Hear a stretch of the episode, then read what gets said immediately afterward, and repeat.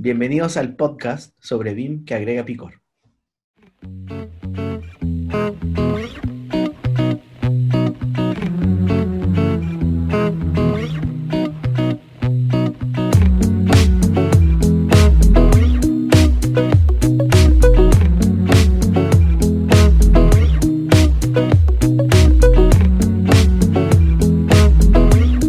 Yo, yo no.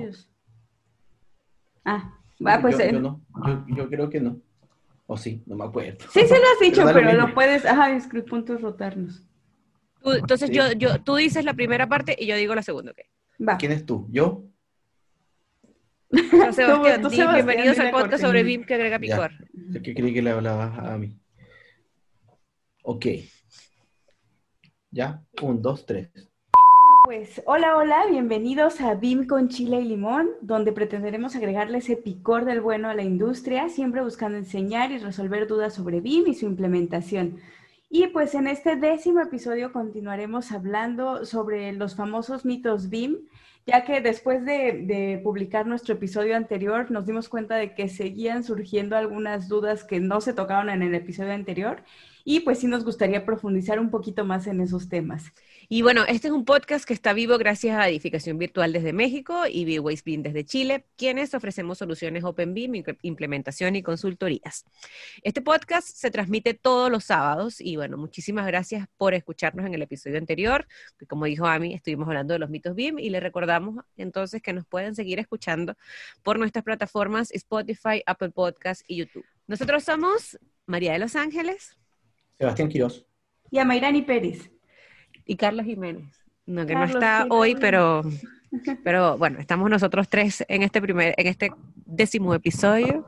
Pondremos Carlos, su fotito aquí para que no. Vamos a poner su foto para que nos acompañe. Listo para hablar sobre algunos mitos de BIM. Sigamos hablando algunos, sobre, algunos mitos de BIM que nos quedaron en el tintero. Sí. Yo creo que extendernos un poco más en algunos de los mitos más comunes, eso es un poco lo que estábamos hablando antes, extendernos en, en uno de los mitos que son más comunes y son los más ucha- escuchados, digamos, y que son la- los que afectan a muchas de las personas que trabajan en diferentes cosas ahora. Y bueno, y, sobre esto- todo- y estos mitos, perdón, a mí. Sobre todo, probablemente los dijimos la semana pasada, pero creemos que sí necesitamos profundizar en algunos temas, porque justo hay ciertas dudas respecto a, a, por ejemplo, IFC, a los estándares abiertos. Seguimos con el mismo, el mito más grande de- sobre Revit, que Revit es BIM.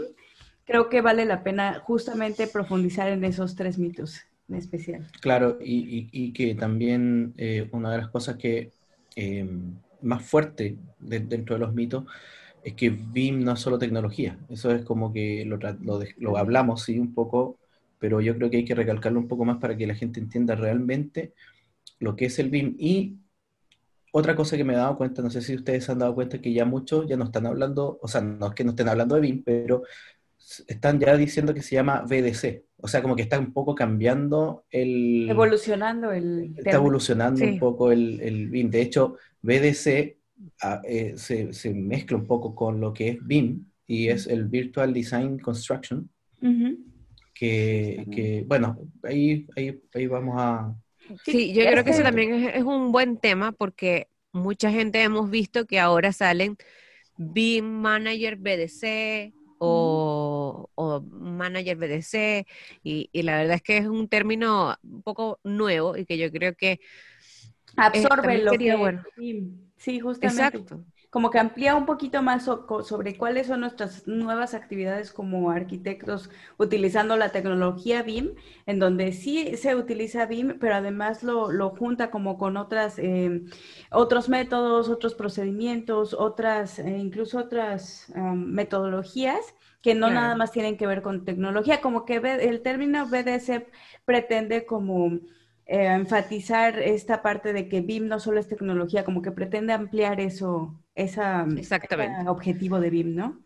Exactamente. Y un poco lo sobre cada uno de estos mitos viene a, a raíz de un gran mito. Si los mitos que nosotros hablamos un poco la semana pasada, eh, en, en parte son mitos que vienen por un gran mito. Y este gran mito es Bimes Revit.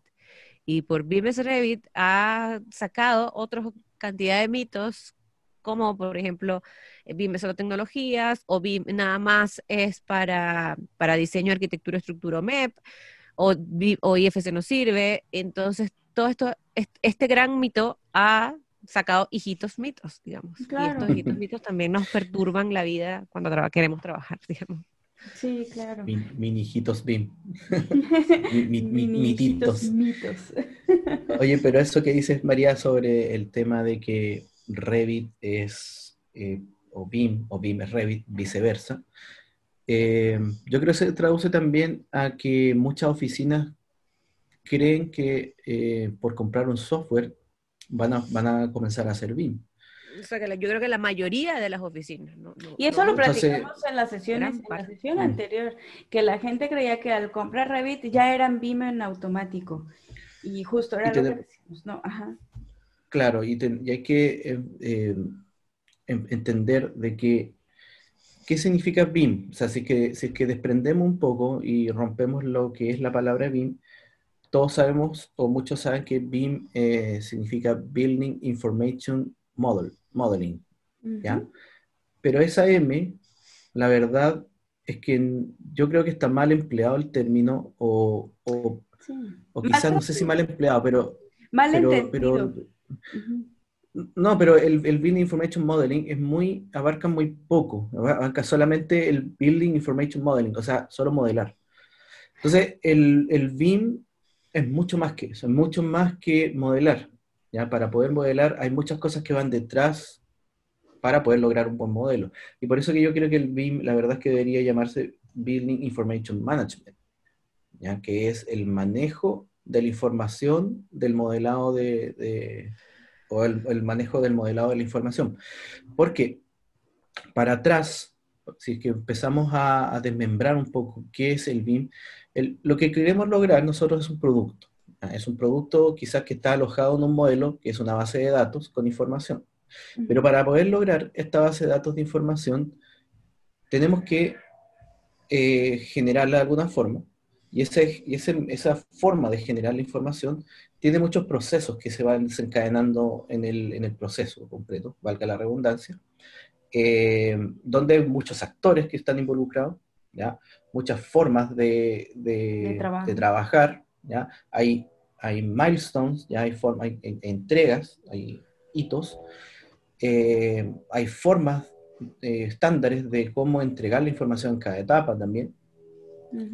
También están las tecnologías, que, pero no solamente el software, sino que el hardware. ¿ya? Entonces, ¿qué pasa? BIM no es el modelo. Es que aquí hay un error de traducción porque modeling en inglés sí implica muchísimas más cosas. Incluso tenemos el término modelo matemático y no se refiere a que sea un modelo 3D, sino se refiere a... Entonces puede ser ahí. Toda una puede estructura. Claro, puede ser que se malentienda quizá al castellano Exacto, estamos acostumbrados que modelar se relaciona automáticamente con un término 3D, con una figura geométrica o un volumen geométrico, pero hay que recordar los otros significados de modelar. Modelar también implica representar eh, cómo funciona un sistema. Eh, o cómo funciona un, como les comentaba, un modelo matemático, cómo se va desenvolviendo. Entonces es ahí donde viene esa confusión, donde nos quedamos con la primera definición de modelar y ya no vemos qué hay más allá. Sí, ese es el, creo que ese es uno de los problemas más grandes. Y por eso... Sí. Ajá. Disculpame, que termina un poco. Ah, no, que por eso también como que, se, como que actualmente buscamos evolucionar BIM a algo que, que, como buscando en esa necesidad de englobar más cosas, ya este, evolucionamos BIM a PDC Manager o lo que sea. Pero no, realmente es un tema en el que tenemos que prestar atención a todos los significados de una palabra. Claro, y, y que yo creo lo que iba a decir era como, bueno, eh, BIM Dictionary eh, tiene como un término, o sea, tiene como una broma que es como que cada vez que alguien dice BIM Model, muere un gatito porque están como repitiendo, lo mismo. BIM, Building Information Model ya es... Ponga acá el meme. Claro. claro, estás diciendo model dos veces porque BIM ya tiene model incluido en la palabra. Entonces, BIM model, la palabra BIM model rebundas en una misma palabra. BIM si buscas, la tercera definición de model, La voy a leer tal cual y la traducimos, que justo es device a representation, especially a mathematical one, or a phenomenon or system que justamente es eso, es modelar un sistema o un fenómeno a nivel matemático, a nivel informático, a nivel datos. Entonces volvemos a lo mismo, no, no es algo estático, sino es representar algo que está pasando a nivel molecular, a nivel este, eh, universal. Ajá, a nivel sistema, cómo, cómo lo representamos de alguna manera que sea entendible para la persona que lo está analizando o viendo o estudiando. Entonces, yo creo que es, es, un error de la traducción, es un error de la interpretación del castellano. Es la interpretación. Entonces, ¿cómo podemos nosotros eh, decirle a la gente realmente esto?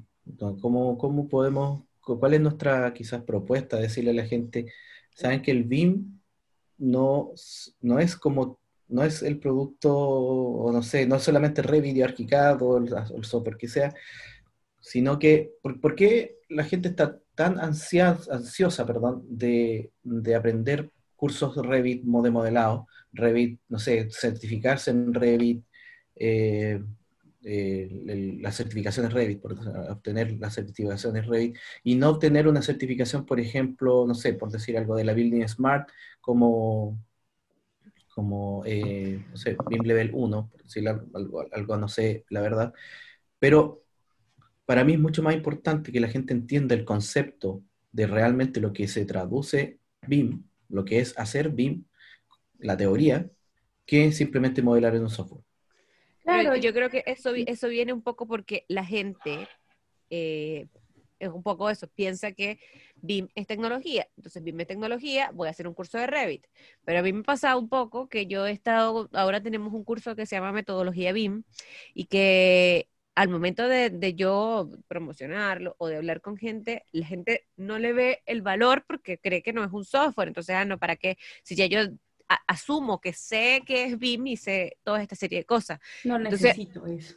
Claro, algo, algo pasó en el transcurso de, la adopción de BIM que se empezó a, a tornar como innecesario leer informarse sobre BIM en realidad, sobre el concepto de BIM y sobre todo lo que envuelve BIM de forma teórica y se empezó a saltar eso directamente al software. Claro. Como que mm. se hizo un salto. Y ese salto ha generado un daño enorme a, la metodología porque... Alimenta la desinformación, ese salto. Exacto, alimenta la desinformación y se ahorraron una serie de conocimientos o una serie de informaciones. básicos teoría, de, teórica, digamos, de por qué el BIM funciona de tal manera que obviamente eso, eso, es una de las cosas por las cuales existen mitos, por ejemplo. O sea, si, nosotros empezamos a investigar sobre BIM, un poco hay un momento en la investigación donde vamos a empezar a, empezar a, leer un término, por ejemplo, Open BIM, empezamos a leer algunos términos que si nosotros nos saltamos esto al software, nunca lo vamos a saber. Y en el momento que nosotros empezamos a, intentar colaborar, nos vamos a empezar, ah, pero ¿cómo vamos a colaborar? Claro, si te saltaste una serie de informaciones, si te saltaste una serie de conceptos que son importantes para el desarrollo de, una, de una carrera BIM, digamos, o de un, conocimiento BIM, y eso básicamente es un poco, impulsa el daño. Y la gente, aunque, aunque quizás muchas, o sea, nosotros nos encargamos un poco de decirle a la gente que lea, que se, que se, que, no sé, que, busque información, que se, se, instruya en cuanto a lo que es BIM. Hay mucha gente que no le ve el valor un poco o que, o que no lo ve importante, como una pérdida de tiempo y dinero aprender esto. Es que en general como que invertir en, conocimiento, invertir en cursos y demás, eh, mucha gente le tiene miedo no solo por el tema monetario, sino por cuánto tiempo me va a, a, implicar aprender esto. Entonces buscan como adquirir ese conocimiento de la manera más rápida y fácil. Y no los culpo, o sea, realmente tenemos como el punto de tener un negocio es como sacar dinero, ¿no? Sacar ganancias lo más pronto posible, recuperar esa inversión lo más pronto posible. Y está bien, pero no hay que restarle importancia a ese tiempo que se le invierte en conocer una nueva herramienta, en conocer una nueva metodología, porque al final es eso.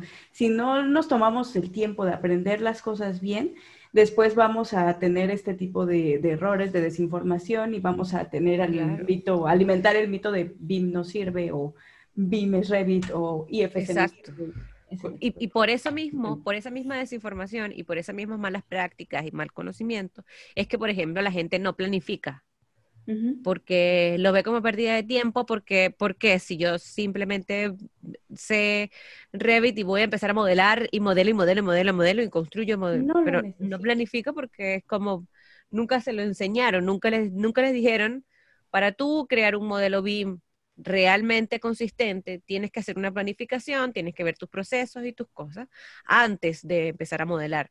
Pero entonces es, un poco, se han saltado muchas informaciones por, mm. por la ansiedad, yo creo, y por, y por la exigencia que... la exigencia de los proyectos, del, del mundo laboral en sí, en nuestro sector, es muy a las prisas y es muy quiero todo para ayer. Entonces, se entiende esa, vamos, esa presión bajo la que estamos, pero hay que tratar de hacernos ese espacio para sí aprender bien los conceptos, sí fundamentar bien nuestros conocimientos antes de lanzarnos a, hacer proyectos de esta índole, ¿no? El sábado empecé el diplomado este que les había conversado de gerenciamiento de proyectos BIM y, y, me parece, o sea, yo, o sea, es un diplomado que es, venezolano, o sea, de, donde soy yo, y, y me, dio, me, daba un poco de risa muchas cosas porque eran demasiado, o sea, la gente, un poco, un poco no sé, un, un tema que nada que ver, pero la gente en Venezuela es muy de la universidad, mi alma mater, yo me pongo el pin aquí, es como muy de, del gremio, es como, sé, los arquitectos son arquitectos y no hablan con los ingenieros, es como hay una serie de cosas así. Y que el colegio de arquitectos y el colegio de ingenieros es como una, claro, es una institución política, sí, ya. Lo bueno eh, un poco dentro de, dentro de todo eso, luego empezó la clase y, y, me parece, yo, yo tenía bastantes dudas sobre esto porque dije, ok, mira, un poco el nivel de madurez de BIM en Venezuela quizás no es el mismo nivel de madurez que puede tener el resto de los países del mundo. Yo dije, ok, es posible que haya muchas cosas que, que no, en, en las cuales yo no estoy de acuerdo, pero la verdad es que fue bastante bueno porque se basan mucho en, en, en Eastman, en Bill Zucar, cosa que igual me, me pareció que, que se, se, requirió mucha información o mucha investigación para hacer esto, que los autos, de hecho, lo dijeron que, bueno, Eastman es el padre del BIM, que estuvo, o sea, la verdad es que creo que hicieron un gran trabajo de investigación y que se agradece porque empezaron con las bases reales de lo que es BIM, digamos.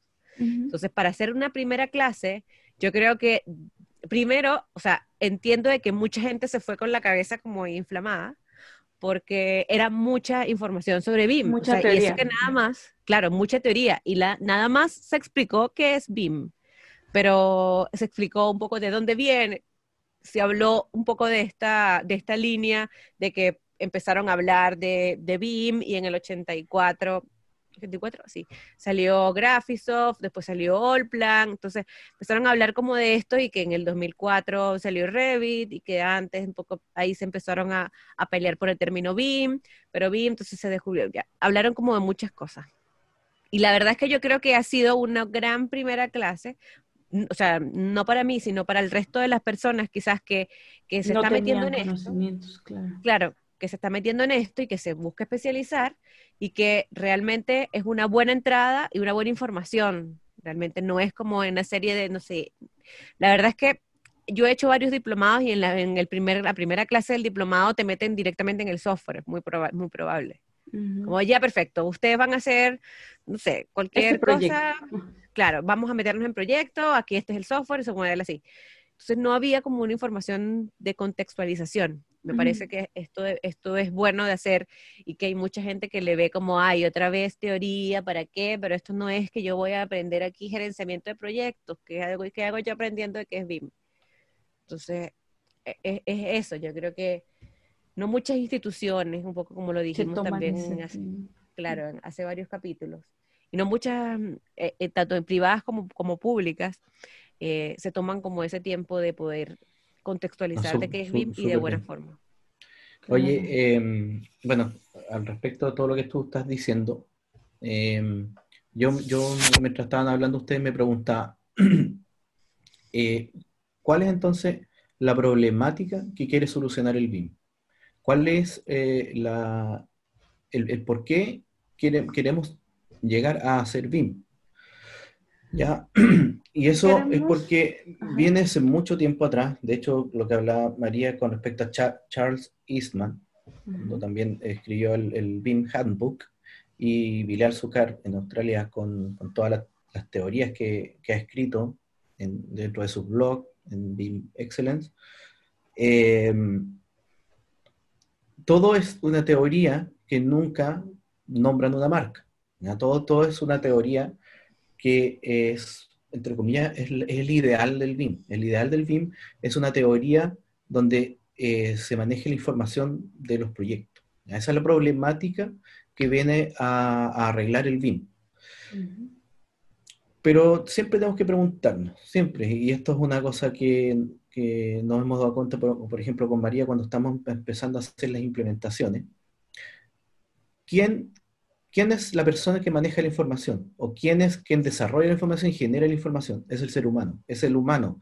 Y el factor humano es una de las cosas principales para que funcione. Del, éxito del, del BIM, claro. O sea, si tú no le cambias a la persona o le haces entender el por qué tiene que hacer algo diferente y, hacerlo más eficiente, la verdad es que el BIM no sirve de nada. O sea, en serio, aprender Revit no sirve de nada. No sirve, aprender ArchiCAD no sirve de nada tienes que enseñarle a esa persona a entender de que, por ejemplo, ¿Para qué tan simple, tan simple, por ejemplo, a mí te pregunto, bueno, sé, que está en Alemania ahora, pero ¿cómo la gente en México entrega eh, la información de especificaciones técnicas de un proyecto? En fichas técnicas que están fuera del plano, o sea, entregamos el plano y por acá están las fichas técnicas y por acá hay otras, el tema de contratos, toda la información está suelta. Entonces, para referenciarte, si tienes un plano, tienes que fijarte cuál es la clave de referencia para buscar esa referencia en otro lugar. ¿Cuánto tiempo pierdes en eso?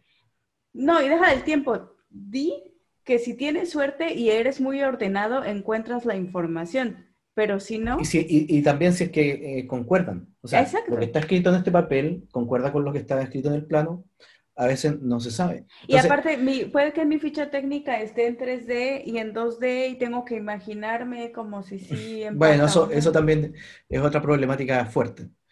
Pero el tema está en la desconexión de los datos. Eso es lo principal. lo principal es cuál es la fuente de información correcta, donde yo tengo que ir a revisar la información. O son las ET, o son los planos. O le pregunto al arquitecto directamente. Pero tengo varias fuentes de... entonces... Y varias interpretaciones. para que la gente entienda que cuál es la problemática que viene a solucionar el BIM en este momento, no es Revit, no es ArchiCAD, sino que es ordenar la información y ojalá que la información esté en un lugar. y no estoy hablando de un command environment, no estoy hablando de... sino que esto, esto el BIM se traduce a procesos, a, a relaciones humanas con respecto a información. ¿Cómo, va a viajar esta información? ¿Cómo la voy a, dónde la vamos a depositar y cómo la vamos a resguardar? Y cómo la vamos a compartir también entre todos, ¿no? Claro, entonces el BIM se traduce a un cambio humano, principalmente, ¿ya? A un cambio en las costumbres de cómo hacemos las cosas y también a cuestionarse el por qué estamos haciendo las cosas como estamos haciendo y qué, qué teorizó Charles Eastman en los 70 y cómo después siguieron haciendo teóricos más cosas ya con respecto al, tema de la información, porque esto se traduce a la información, netamente. ¿Qué, em, teorizó Charles Eastman hace mucho tiempo atrás? Se imaginó que en algún momento algo, un software, lo que sea, podía modelar su, una entidad y que ésta se pudiera guardar información dentro de ella de todo lo que ella es, ¿ya? Su materialidad, su este, volumen, todo lo que pudo haber albergado. Imagínate que estamos hablando el, casi 40 años atrás, ¿ya? Con, respecto a esto. y recién ahora estamos discutiendo esto. O sea, esto, esto es gigantesco. Yo cada vez me, sorprendo más del alcance que tiene el BIM. El alcance del BIM ya traspasa a administración de empresas administración de organizaciones. Entonces, eh, simplemente el, software pasa a ser eh, una herramienta. Es simplemente, es como tú vas a mostrar esta información. Por lo tanto, aquí no se pone, no se trata de que yo me quiero poner la camiseta de Revit porque es el mejor software o, o quiero ser ArchiCAD porque también yo creo que es el mejor. Aquí se traduce en una cosa teórica que, que primero que aprender, y eso es una de las grandes críticas que yo genero a los cursos BIM y, y celebro lo que dice María con respecto a su, a su nuevo diplomado porque te está mostrando eh, el por qué estamos haciendo esto. Y, y, cuando a ti no te muestran por qué lo estás haciendo, simplemente estás haciendo algo de, de mono, como decimos. De, de, sí, estás siguiendo... lo estás haciendo sin saber, sin entender el por qué lo estás haciendo, nada más porque sí. Ajá. Si estamos no, y, haciendo... Y, y, y, por no saber un poco de estas teorías y por este y, todo este inicio, es que aparecen un poco conectando a lo que nosotros queremos hablar en este capítulo, que son todos los mitos. Todos los mitos son por falta de conocimiento, falta de información, falta de lectura, falta de, de, context, de, contextualización de lo que, de lo que es BIM. Y todos los errores que pueda encontrarse una persona modelando o todos los problemas que se pueda enfrentar una persona creando un proyecto, muchos de estos errores tienen respuesta por, con el contexto que necesitamos nosotros trabajar de BIM todos los problemas de comunicación, todos los problemas de cargar información, de pérdida de información, de, de exportar información, de colaboración, todo esto está dentro de una base teórica. O sea, si se asume eso o se da por entendido esto, porque ya yo sé trabajar en un software, porque eso también, no que, no, no que yo sea experta en un software, me hace conocedora de BIM. No. Súper bien. No porque, no porque yo eh, soy experta sacando proyectos en Revit o en Arquica. Quiere decir que yo tenga, o sea, yo, yo ni siquiera puedo dar clase, porque no sé realmente lo que hay antes. O sea, esto es una serie de cosas y que, mm. que, bueno, ahora justamente estamos en, una, en un debate, en un grupo de podcast por esta misma razón. Es porque falta de conocimientos, básicamente. Y, y, y la verdad es que me parece bastante delicado porque el poder que uno tiene de difusión, el poder que uno tiene con esta plataforma, con, esta, con este tipo de, de, de de, de, cosas lo que nosotros quisimos hacer, porque esto la verdad es que es completamente de gratis. Nosotros estamos aquí hablando una serie de horas sí, para, que, para, para, Exacto, para, para, para que alguien nos escuche y nosotros poder aportar un granito de arena a su conocimiento, digamos. Claro. Eso es lo que nosotros intentamos hacer. Entonces, yo creo que esto es una responsabilidad bastante importante y todo lo que nosotros decimos aquí, la verdad es que se dice desde una base de un conocimiento que uno busca porque investiga, porque lee, porque hace cosas. Entonces, si nosotros vamos, claro, si vamos a decir algo del cual yo lo digo porque a mí me fue una mala experiencia, esto puede afectarle a otra persona y lo puede escuchar a otra persona y esta persona lo va a repetir. Y de eso mismo viene todo lo que yo hablaba en, en el episodio pasado, de que la gente de Revit empezó a hablar de que IFC no sirve, una persona lo escuchó, una persona se lo dijo a la otra, repetir, la otra repetir. se lo dijo a la otra. Claro. Que tu software, a ver, aquí hay algo muy claro, que tu software sea Revit, sea ArchiCAD, sea Double Plan, no puede hacer algo, no quiere decir que nadie más lo pueda hacer. Si tu software tiene un mal traductor IFC, es problema de tu software. No quiere decir que entonces ya no se pueda hacer comunicación IFC con nadie porque, porque Revit no lo puede hacer, alguien más no lo puede hacer. No, al contrario, es parte del trabajo que tenemos que hacer al momento de estar eligiendo una herramienta. Cuando compran un celular, cuando compran un auto, sí se fijan en cuáles son los las eh, capacidades de esa cosa que están comprando. Me fijo en cuánto va a gastar gasolina, cuánto, hasta qué velocidad llega, si es automático, si es estándar. Ese tipo de cosas son en las que me fijo cuando compro un auto. Entonces, no veo por qué no hacer lo mismo cuando compramos un software. No solamente en si me va a permitir hacer mi proyecto, no, sino también en cómo se va a comunicar con otro software o cómo mm, el output y el input, como qué es lo que requiere para poder funcionar correctamente. Y también eso es parte del, del, trabajo que yo tengo que hacer como para investigar antes de comprar. Es un poco de ir derribando, derribando mitos y los mitos se, der, se, se derriban o se aclaran leyendo un poco y... Experimentando y, también, porque claro, no tienen la oportunidad de hacerlo. Exacto, haciendo estas eh, traducciones de, ok, lo voy a guardar en IFC y lo voy a abrir en este software y ahora lo voy a abrir en este otro y voy a ver realmente, voy a comparar qué tan bien hizo la traducción un software y otro. Y lo otro claro. es, es, es, tener esa, esa curiosidad, esa curiosidad por preguntarle a más gente. O sea, yo no me puedo quedar con, no sé, siempre, siempre pongo el ejemplo de, de, la Coca-Cola Pepsi, que son, que son dos, dos bebidas cola que son eh, rivales. ¿Cuál es mejor que la otra? Si yo me quedo con la opinión de que uno me dice, oye, no, a mí me gustó esta porque sí, ah, bueno, no, no busco más. Pero ¿por qué? ¿Por qué? O sea, ¿por qué tengo que creerle a él que tuvo una opinión? Voy a preguntarle a cinco personas más, no sé, para, para tener no sé, un, análisis de, de, la información que me dieron, del por qué encontraron mejor esa, y bueno, la pruebo yo y testeo si realmente es lo que dicen o no, y ahí elijo realmente cuál es mi...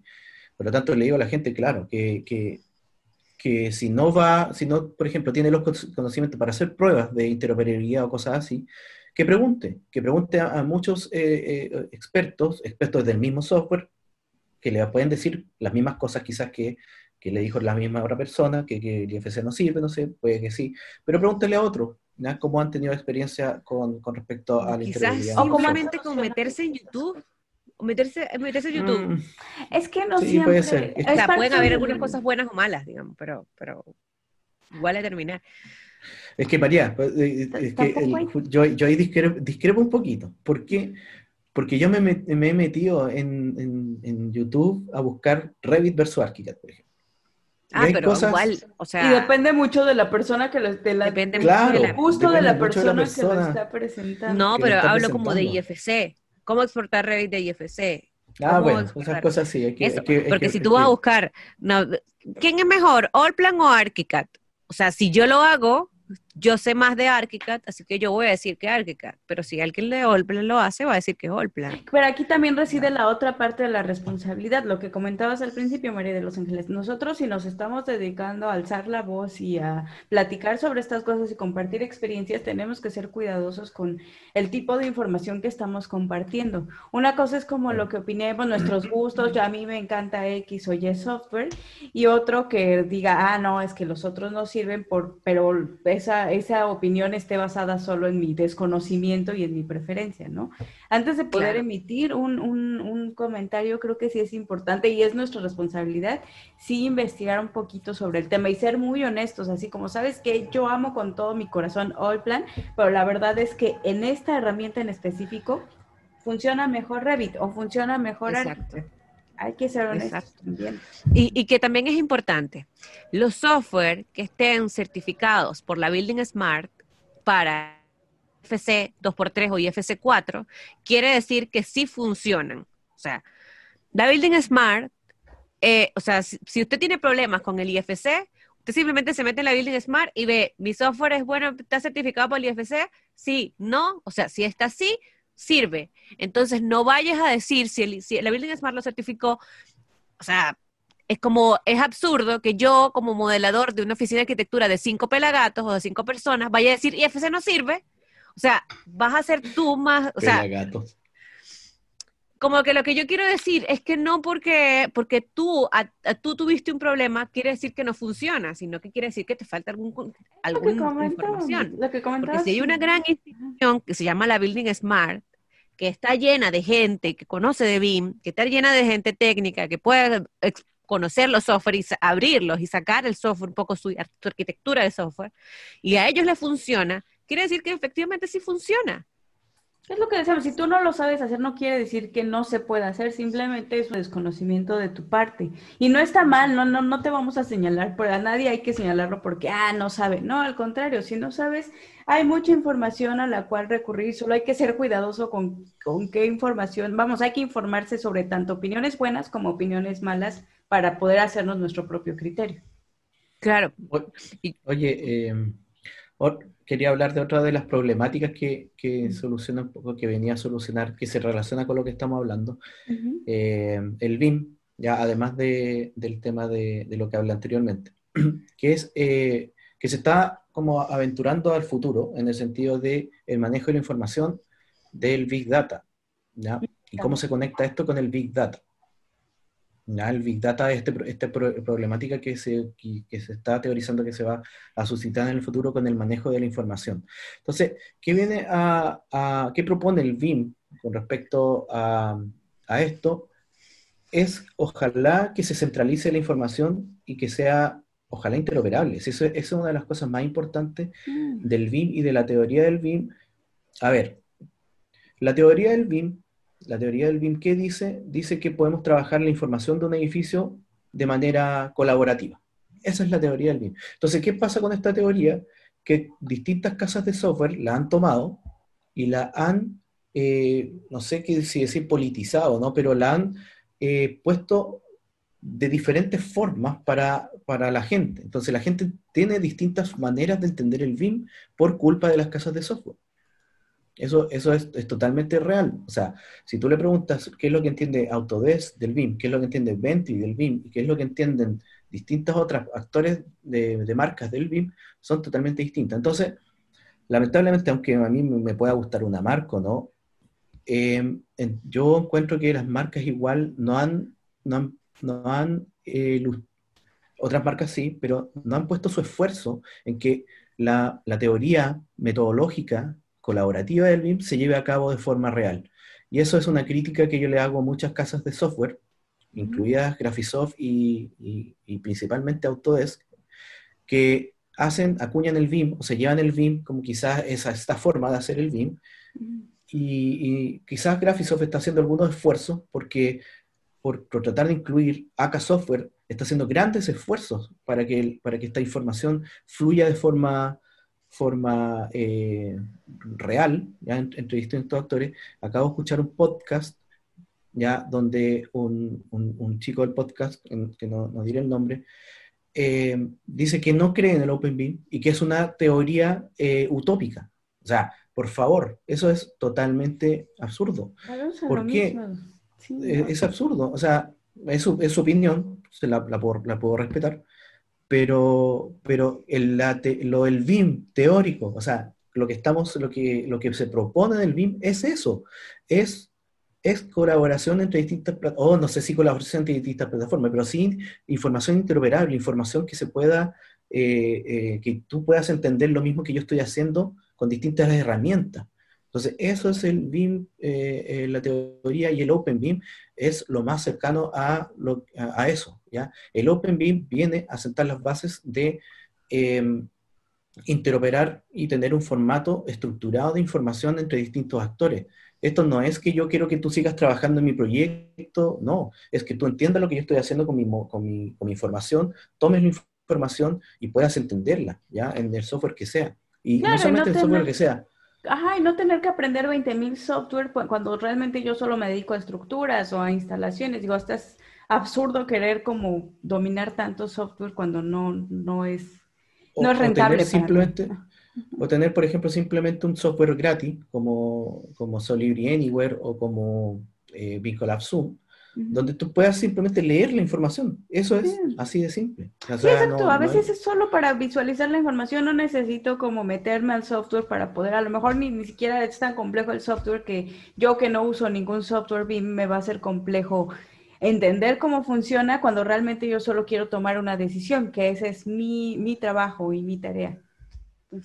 Yo creo que, que, muchos, un poco de lo que está diciendo Sebastián, de que las casas de software tampoco ayudan, eso yo creo que es, es, es, real. O sea, la casa de software que empieza a hablar de OpenBeam es porque necesita su software colaborarse con otros. Por ejemplo, Allplan, Allplan, Vectorworks y ArchiCAD necesitan o sea, obligatoriamente comunicarse con otro software para hacer un ciclo de un proyecto, digamos. O sea, el estructural y el mecánico, el eléctrico y el clima no se pueden meter en ArchiCAD. Quizás en Allplan sí, quizás en Vectorworks sí. Pero, por ejemplo, yo creo que Bentley y Autodesk son los software, son, y, y AK Software son las casas de software que tienen más software, valga la redundancia. Y que quizás se, puede, se puede crear un ambiente de trabajo interno nativo. O sea, en, en, en AK Software, en Bentley o en, en, Autodesk. Pero, ¿qué pasa? Bentley y AK Software, o sea, han hablado del OpenBeam muchísimo. ¿Por qué? Porque no son software que son no son software que están en el top o más usados. Y no se dedican al diseño, su especialidad no está en el diseño de arquitectónico está en esas cosas.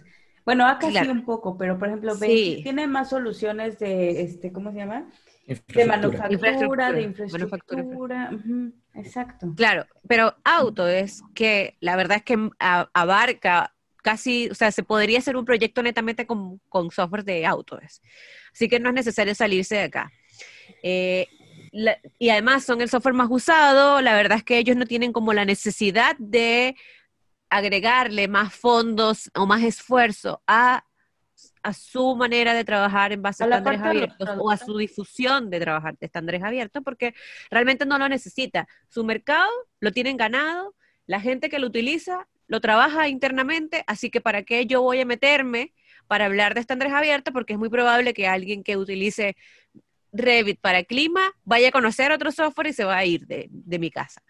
Entonces, ¿por qué un poco ahí nos, también nos conectamos? Em, la gente que utiliza Revit no tiene el conocimiento, o sea, no, no le interesa muchas veces empezar a trabajar en estándares abiertos porque no lo ven como una prioridad, porque prefieren exigirle a otra persona que utilice Revit para poder trabajar nativamente, que buscar una manera de poder colaborar. No digo que todos, conozco, o sea, he escuchado y conozco mucha gente que sí utiliza Revit muy bien para estándares abiertos. De hecho, hicimos un capítulo con, el de Allplan hace poco, eh, de BIM, de, de BIM Talks, y tuve una experiencia increíble trabajando en infraestructura con Revit, cosa que lo veo súper valorable, y lo hablamos y todo, o sea que sí funciona básicamente. Sí se pero, puede. pero no le ha metido esfuerzos, no le ha metido esfuerzos en, en quizás en perfeccionarlo, en hacerlo mucho más fácil o en difundirlo, porque no lo necesitan. Y a raíz de eso es el mito de IFC no sirve y también a raíz de eso la gran eh, o la gran prueba de esto que estamos, que estamos diciendo acá es esta carta que salió de Autos, que dentro de las exigencias es necesitamos interoperar más rápido, más correcto. Necesitamos la interoperabilidad. Y ya no estamos hablando de 16 casas de software o 15 casas de software. Ya van 166. Exacto, ya está por 150, 160. Entonces, esto quiere decir que, oye, hay una serie de oficinas que deben tener voz bastante alta y que están levantando esta alerta.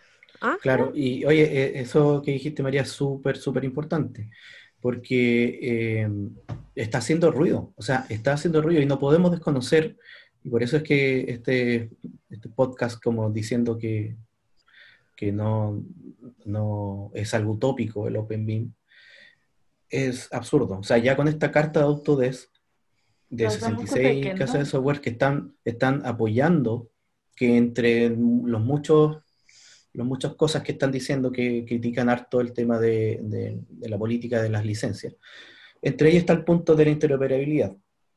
¿ya? Y se acusa también de esto que hay gente que, independiente que sean eh, Autodesk lovers, ¿ya?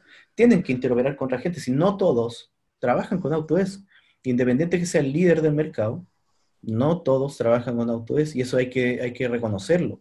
No, y de alguna forma tenemos que conversar con, con, esa gente, no podemos quedarnos, ah, yo, tú ocupas tu software y yo no voy a trabajar contigo. Eso es absurdo. Que abrirnos, porque además, ok, Revit, eh, bueno, Autodesk en general es muy fuerte en América, en toda América, no, lo, no hay que reconocer eso, pero la verdad es que en Europa no. En Europa es más fuerte Graphisoft, por ejemplo. En Europa hay como más, está un poquito más diversificado el tema del de, uso de software.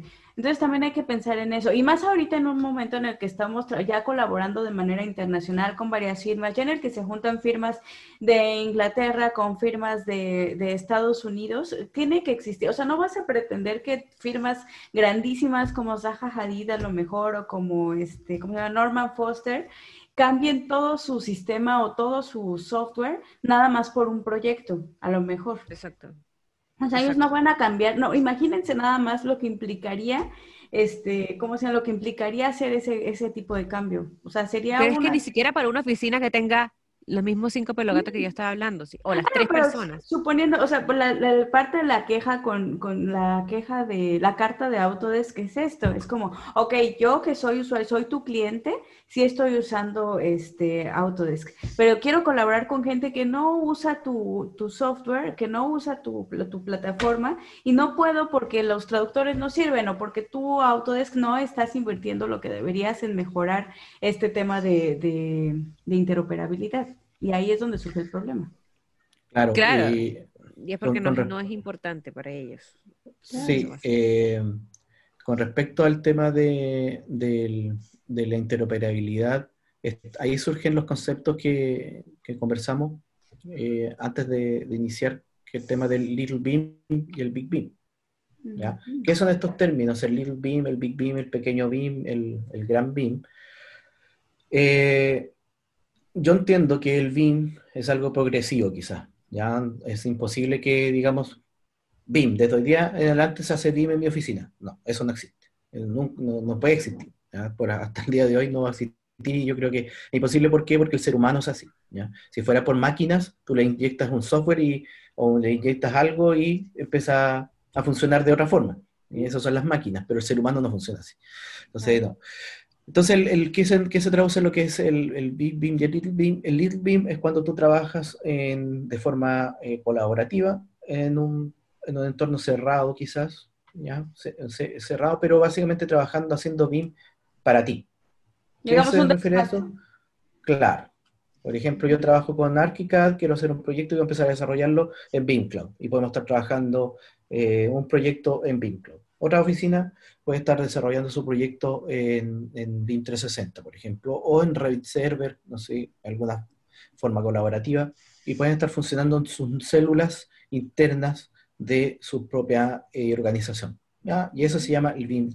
Pero ¿qué pasa cuando esta oficina acá y esta oficina quieren comunicarse? ¿ya? Quieren, quieren hacer intercambio de datos. ¿Cómo lo hacen? O sea, yo no puedo decir que yo soy el que más grande y, yo soy Autodesk, entonces, como yo soy el líder del mercado, tú tienes que usar el, mismo software que estoy utilizando yo. Eso no va a pasar. es absurdo. Y lo mismo que tú dijiste a mí, yo no puedo decirle a esta empresa que cambie su forma, su estructura de, de, trabajo. imagínate, de trabajo, de software, licenciamiento, etcétera, por culpa de que yo quiero que tú me mandes el archivo en Revit. No funciona así, así no es el mundo ideal. Y lo bueno es que está pasando esto, ¿ya? de que eh, distintas oficinas están buscando colaborar. Eh, buscando colaborar. Claro, entonces, cuando, cuando tenemos esta oficina y esta otra oficina, la gente en, Spotify no va a entender, pero bueno, tengo dos manitos que están haciendo oficinas. Sí, hay dos oficinas, oficinas que quieren colaborar. Oficina, Tenemos oficina, hay oficina por un lado B y se quieren comunicar. Ahí es cuando hacemos, y entre otras, ojo, pueden ser otras oficinas, ahí es cuando empezamos a hacer el Open Beam o el Beam el Big Beam, ¿ya? En donde necesariamente tengo que comunicar la información o los datos a la otra parte para que pueda ver mi información, ¿ya? Porque nosotros modelamos proyectos de formas distintas, ¿ya? El arquitecto y el especialista estructural o el especialista MEP son otros modelos, por lo tanto son otros datos que tengo que de alguna forma compartirlo a otra persona.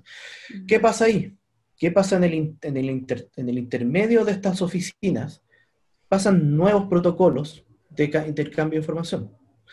Y eso, que ahí es donde eh, está un poco la, no sé si la polémica o, la problemática mayor, o, los desafíos en realidad, el desafío de tener gente que pueda lograr esto, que, que, gente capaz de que entiendan los conceptos de interoperabilidad y de trabajo colaborativo interplataformas, ¿ya? Porque no porque eh, haya tenido una mala experiencia con IFC, voy a decirle que no al IFC, cuando hay, muchas, hay mucha gente en Europa haciendo esto mismo. O sea, tenemos casos de éxito notables en, en, cuanto al trabajo colaborativo en OpenBeam. Entonces, eh, para mí el, el OpenBeam no es una utopía para nada. No es, es una realidad. Y quien no, la está, no, quien no la acepte se está cerrando las puertas a precisamente proyectos de gran envergadura. No es, no es cualquier cosa. Estamos hablando de poder colaborar, de poder licitar también. O sea, ya es una realidad y creo que todos deberíamos de estar apuntando hacia ese. Independientemente, y esto, lo mejor de todo es que podemos ser eh, pro Open BIM sin, sin dejar de lado nuestro software favorito. La verdad es eso. Claro. Es cuestión de investigar cómo hacerlo. Exigirle a nuestras casas de software que si no lo, no lo están haciendo bien, que realmente inviertan en esa parte para que yo pueda colaborar de una manera abierta con otros despachos que usen otro software distinto al mío. Claro, y lo que están haciendo es finalmente meterle más puntos a el, al mito BIM de IFC no sirve. Eso es un poco lo que están haciendo. Entonces, a, en todo en contra de apoyar al nivel de madurez y que vaya creciendo, que, este, que esto sea una difusión en pro a la metodología BIM, que, que la gente, o sea, si tú empiezas a hablar de BIM, es porque quieres que otras personas se, se emocionen y se, y se quieran meter en el BIM. O sea, nosotros no hablamos de BIM para asustar a la demás gente y decirle, no, usted no entre a BIM porque esto es aquí todo mal, quédese en AutoCAD. Si, mm. si esto es para, para que la gente se meta, entonces, ¿para qué un poco ir apoyando a los diferentes mitos, sabiendo de que hay unas grandes instituciones que están hablando y que están apoyando. Están este, invirtiendo en investigar cómo hacer que funcione mejor las, esta conexión entre plataformas. Claro, exacto. Entonces, como, o sea, lo, que yo, lo que yo digo es como tú, que eres una persona que está en Latinoamérica, que tienes, no sé, un no sé, que tu proyecto, no vas a hacer un edificio, que tu proyecto no te funcionó IFC no tienes, o sea, no hay todavía la, necesidad o no hay eh, los, como las grandes cosas, no sé cómo decirlo, para que digas IFC no sirve. Si te falló una vez y te falla porque... Quiere decir que no sirve. Exacto. Hay miles de otras oficinas que lo están haciendo. Entonces, porque a ti no te funciona, no puedes decir que no sirve. Claro. Claro, y, con respecto a IFC, también hay mucha, muchos mitos quizás, o entre lo que dijiste tú. Em, pero ¿qué es el IFC realmente? ¿Para qué sirve? Porque la gente cree que el IFC es como yo te, es muy parecido a lo que yo, yo te guardo mi RBT o mi PLN y te lo paso y tú sigues trabajando. Eso, eso es mentira. ¿ya? El otro día yo me encontré con alguien que puso en, en LinkedIn eh, estos típicos, no sé si decirles memes, pero estos típicos dale dedito si es que tú crees que, no sé qué, dale carita. Así como estas encuestas de Facebook. Como, como, como, encuestas, para un poco... Sí, para, para eh, ¿cómo decirle? Para engañar al logaritmo de, de LinkedIn con la respuesta. Pero preguntaba, por ejemplo, ¿qué te gusta más a ti? ¿Compartir el, formato nativo, el formato IFC o el DWG? Una cosa así. Es para cosas diferentes. O sea. y, y, por ejemplo, yo, yo, me, yo me pregunto, usted, ustedes, chicas, saben realmente las implicancias de compartir el formato nativo? ¿Cuáles son realmente las implicancias? Es muy peligroso, es muy peligroso por, muchas razones. Primero, una de las grandes razones es que, por ejemplo, en ArchiCAD, yo, no, yo creo que en Revit también, pero en ArchiCAD compartes todo tu template de oficina. Años de trabajo que pueden estar involucrados ahí y compartes todo lo que tu forma de trabajar capas, tu forma de los materiales. Y aparte, deja de eso, si no haces bien, o sea, si solo lo compartes nativo y tu biblioteca y mi biblioteca se llaman igual, o sea, no, no, no porque se llaman igual, vamos a ver los mismos objetos. Ahí va a haber un tema con los objetos, un desajuste tan terrible con el tema de objetos que ¿qué te voy a decir, Sebastián? Lo que me entregaste fue una porquería. Y no es cierto, simplemente fue porque, para empezar, las bibliotecas ni siquiera eran las mismas, ¿no? Bueno, si hablamos de, de mm, ah, mira, tocando el tema de las bibliotecas, el otro día también me encontré en LinkedIn con, un, con alguien que decía, miren la, la, la importancia o lo peligroso que es bajar familias de cualquier lado. Y, por ejemplo, mostraban que se iban parámetros o datos dentro de las familias y, y se alojaban dentro de un proyecto X que no servían para nada. O sea... Y nada, lo llenas de basura. Es basura. Basura. O sea, tú cuando bajas una familia de cualquier lado y la importas dentro de tu, de tu Revit, te importan parámetros que no te sirven de nada en tu, en tu proyecto o quizás están incluso errados. Ya nadie revisa todas las familias como están hechas. Es, es, es, yo encuentro eh, peligrosísimo. Y con respecto al tema, al tema de, de, lo que está hablando el formato nativo, eh, uno, eso es la implicancia del, del, por qué eh, IFC en este caso nos resguarda eso, nos resguarda el tema de, de, nuestro, de, nuestra información, ¿ya? Eh, eso con respecto al tema. IFC, entonces, nos resguarda la, información de los datos, pero ¿cuál es la, principal, eh, aquí vuelvo a lo que dije antes, cuál es la principal problemática que viene a, un poco solucionar IFC, para que ustedes sepan. No es mucho el, tema de que yo pueda abrir mi, mi, archivo en otro lado, no, es tanto ese tema, sino que la Building Smart preparó un diccionario que se llama la Building Smart Data Dictionary, en donde estandarizó todos los productos o todas las cosas que se pueden dar dentro de un proyecto de construcción de edificación en este caso, eh, para poder, para que todos entendamos el mismo lenguaje, para que todos eh, leamos la misma información de la misma manera. Entonces, el IFC, para que la gente entienda, no es, no es como el espíritu, no es tanto el que yo pueda transmitirte la información de un software a otro, sino que cuando yo exporte la información, se estandarice completamente todo lo que yo todo el trabajo que yo hice en mi, software de autoría y lo puedan entender otras personas en cualquier otro lado. Se pueda traspasar también a bases de datos, se pueda desglosar en distintos tipos de información para, poder, por ejemplo, hacer análisis de datos, análisis de, de, toda la información que está en el proyecto. Entonces, el IFC es, un, es el esfuerzo tremendo de la Building Smart. Es un tremendo esfuerzo de la Building Smart para poder eh, hacer que la industria de la construcción sea una mejor industria. Eso es. Así es. Y que no nos estamos poniendo el pie, sino al contrario, fácil. Al final, el objetivo de todo esto es facilitarnos las cosas, no complicarlas más. Y es lograr que la industria de la arquitectura, ingeniería y construcción dé el paso que hace falta para evolucionar, porque lo veíamos hace, no creo que nunca lo hemos tocado justo en los episodios de BIM con chile y limón, pero la, nuestra industria, al menos en América, es de las más rezagadas en cuanto a tecnología. Es donde más están tardando en meter este precisamente nuevos procesos, todo sigue siendo muy a la antigüita y precisamente como que la búsqueda de implementar esta tecnología y hacerla más fácil es como que podamos seguir avanzando en cuanto a, a cómo hacemos las cosas, ¿no? Que las hagamos más rápidas, más automatizadas, implementando tecnología que nos ayude.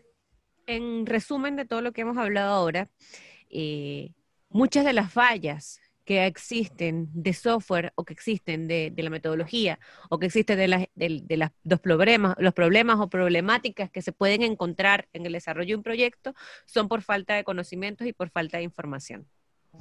O sea, que un software no interopere de manera correcta es en muchos casos por falta de conocimientos y en otro caso por falta de desarrollo del software.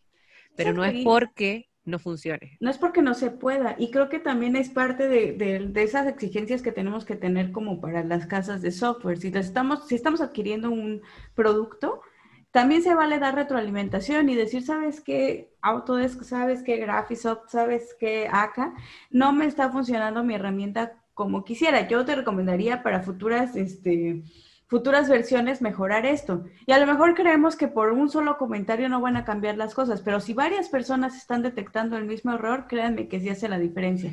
Tan así que si no hay un cambio, el cambio lo tiene que hacer usted.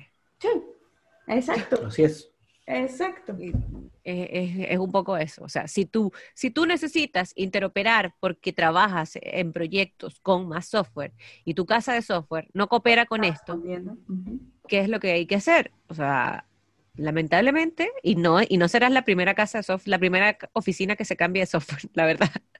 Hay millones de oficinas. Sí, las casas de software trabajan para nosotros, no al revés, o sea, están para facilitarnos la vida, no al revés. Y, y tampoco seas fanático de un software, si también es eso, si tú utilizas Revit, no seas fanático. Es un software que te está ayudando a la forma de trabajar, no tienes que defender todos los errores que tenga el software, si también es eso. Sí, no, se hacen unas cosas, pues no, diga, no decimos que es un mal software, simplemente que como todos, tiene cosas buenas, cosas malas. Si las cosas malas están afectando directamente en, en tu trabajo, en algo que necesitas solucionar, pues entonces busca una mejor solución. O exige a tu casa de software o busca una mejor solución, no hay de otro. Exactamente. Claro.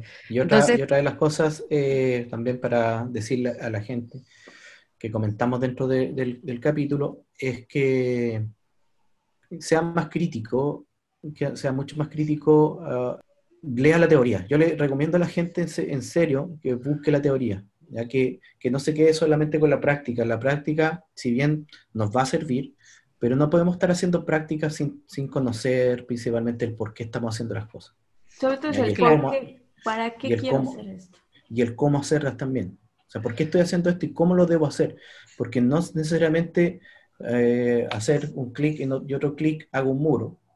Las implicancias que tienen en la modelación y la, construcción virtual son, son notables. Entonces, eh, le digo a la gente que primero lea la teoría, que busque eh, primero entender el, porqué del BIM, las bases del BIM.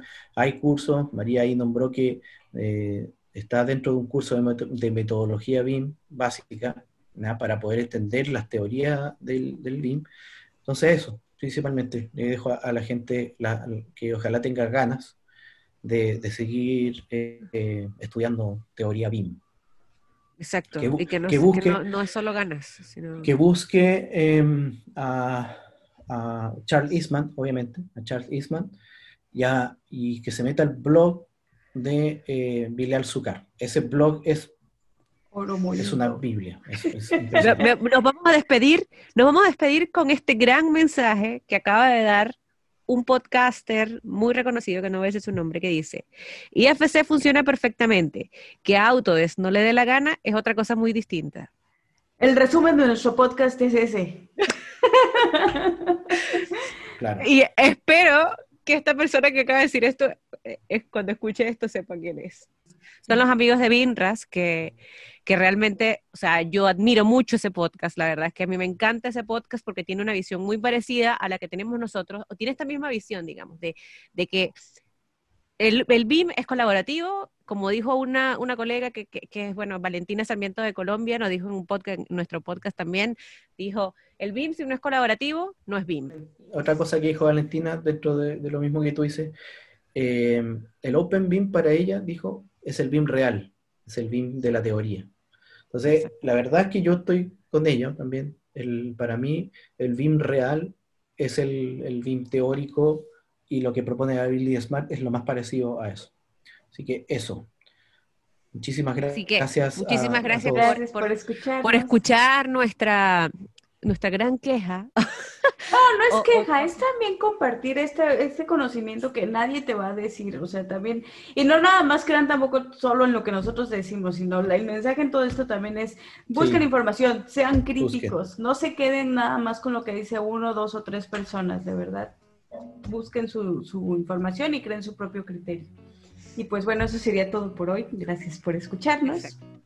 Bye bye. esperemos que la próxima semana esté Carlos con nosotros y podamos hablar del tema que habíamos, que habíamos querido hablar, que son las soluciones BIM, que no son las más comunes. Cuando esté Carlos lo hablamos porque sé que Carlos tiene muchas cosas que, que aportar a ese mensaje. Y déjenos en los comentarios también en qué temas les gustaría que incursionáramos para tomarlo en cuenta para siguientes episodios. Exactamente. Así que adiós. bye. bye.